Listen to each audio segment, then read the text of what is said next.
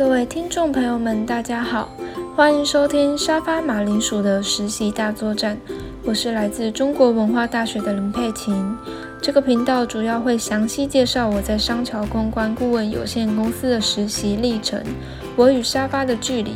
那我们就开始今天的节目吧。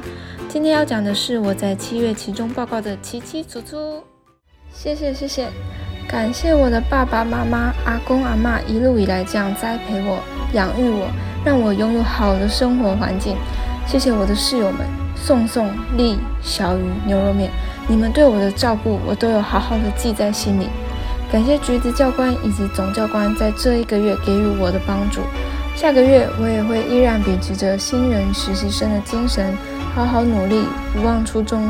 今天这个奖不是属于我的，是大家的。谢谢。大家午安！完蛋，我刚刚录完那一段，觉得自己好丢脸。然后现在室友用一种看笨蛋的眼神在看我。那今天是我一个人进行的单口 podcast，主要是想要跟大家分享一下在准备七月期中报告的心得跟得奖的感想。那首先在准备心得的部分，其实我个人是非常期待这次的期中评比。虽然在准备的过程中，肯定也会有觉得很辛苦的部分，但同时也很庆幸是以 podcast 搭配简报的方式做分享。那我觉得整体会感受到辛苦，是因为这是我第一次录制那么长时间的 podcast，以往都是随机看状况做修剪，就是没有刻意的控制时间。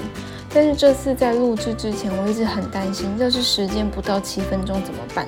幸好大家在回答的时候都很加油添醋，尤其是最素女 A.K.A 口齿不清的那位朋友，直接囊括了我们整集的笑点。所以后来录制的时候，时间非常非常的充裕，甚至可以剪到十分多钟，导致我最后反而是在苦恼要把哪一段割舍掉。虽然后来很幸运的时间非常足够，但因为脚本越写越细，越写越多的关系，让我。听完整集 p o c k e t 之后，反而觉得这集变得不那么有趣了。那我想，可能是因为我已经安排好了情景，限制了室友们的想象，导致他们的发言权被我活生生的截断。又或者是我个人对于其中报告这四个字还是存有一点顾虑。那关于这一点，我也还在持续的找寻当中，到底该如何撰写脚本内容才能够吸引人家来听，或是要如何掌控听众与 podcast 之间的微妙关系？那我想这些都还是我需要去学习的。那在 slogan 方面，我是依照流行时事去做搭配，借此提高各位的共鸣，以及增添幽默风趣的感觉。那会决定要这样塑造，是因为 podcast 我觉得就是一个让你舒压的地方。虽然现在制作的内容是实习的心得，但是我还是想要让听众在聆听我的频道沙发马铃薯的时候，有种听着朋友在玩乐或是分享的那种氛围。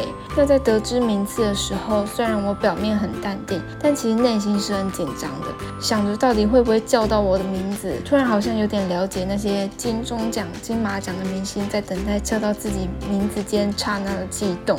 一听到第二名中国文化大学林佩琴，立马跟站在客厅的室友比个赞。那之前就有跟他们说，要是我真的有前三的话，要请他们吃饭，因为不管是在 pocket 方面，还是平时对我的照顾，他们其实都给了我很大的关怀。像是第一周，因为我还不适应工作的程序，导致我都没有时间买饭、煮饭、吃饭。但是他们总是会不厌其烦地询问我工作到哪里了。那一得知可能快要结束了，就立马站起来帮我把食物拿去微波，让我一结束工作立马就有热腾腾的食物可以吃。真的是直接被感动到，可谓我的养父母。不过我觉得今天最让我惊吓的部分，果然还是突然看见系主任拍摄的影片，直接放弃表情管理，下巴都快掉下来了。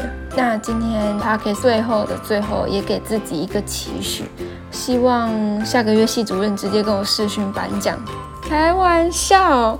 那我们今天的访谈就到此结束，非常感谢能有这个机会拿到第二名的名次。那之后也会多多充实自己。如果之后还有想知道更多关于沙发马铃薯的实习日常，就锁定每周五的上海实习生源地吧。